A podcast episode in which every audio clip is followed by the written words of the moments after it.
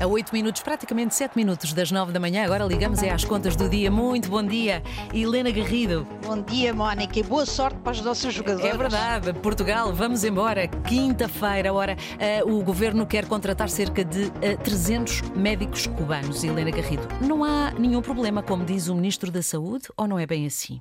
Há um problema, há um problema e grave, e há um problema de direitos, de direitos humanos para responder diretamente à, à sua questão, Mónica. No Parlamento, o Ministro da Saúde não desmentiu aquilo que foi dito pela iniciativa liberal, uhum. nomeadamente que os médicos que vêm para Portugal ganham muito menos do que aquilo que o Estado vai pagar ao governo cubano. O que o ministro disse foi que também, quando contrata médicos em empresas de prestação de serviços em Portugal, não sabe quanto é que eles recebem. Ora, o problema é que não é a mesma coisa. Claro. Os médicos que prestam serviço ao SNS através de empresas privadas fazem-nos da sua livre vontade. Em qualquer momento podem rescindir o contrato, a qualquer momento podem ir para o outro lado, são livres e isso nós não temos a certeza de acontecer com os médicos cubanos, pelo contrário, temos todas as razões para suspeitar que não é assim, uhum. que não são livres. Manuel Pizarro já tinha feito o mesmo contrato em 2009, quando era secretário de Estado da Saúde uh, do, de, da ministra Ana Jorge no governo de José uh, Sócrates é um tema que foi recordado pelo Jornal Notícias, que deu, aliás, esta notícia em primeira mão.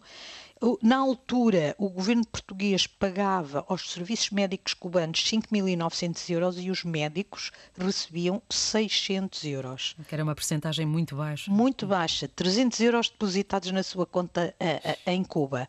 Mais tarde, em 2011, o contrato foi revisto e passaram a receber 900 euros e pagava-se a Cuba 4.230. O Ministro da Saúde não desmentiu, como também não desmentiu que uh, os, esses médicos não estão, são livres de uh, andarem pelo país por onde quiserem, de terem as relações que entenderem. Uh, disse que não sabia. Ora, Mónica, numa altura em que a União Europeia obviamente que isto já era grave, mas numa altura em que a União Europeia cria legislação que vai entrar em vigor no próximo ano, com dados do próximo ano, para as grandes empresas, em que elas vão ser obrigadas a conhecer a sua cadeia de fornecimentos, garantindo que cumprem os direitos humanos, temos em Portugal um governo a pactuar com práticas que são, no mínimo, duvidosas quanto ao respeito dos direitos, liberdades e garantias dos cidadãos eh, num país que é uma democracia como Portugal. Não vale tudo, Mónica, para poupar dinheiro, precisamos de médicos, pois então que os contratemos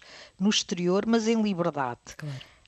As Nações Unidas têm os, os, famosos Objetivos de Desenvolvimento Sustentável que, nos governos e nas empresas, assumem a forma de compromissos ambientais, sociais e de governação. O governo português também se comprometeu a atingir esses objetivos.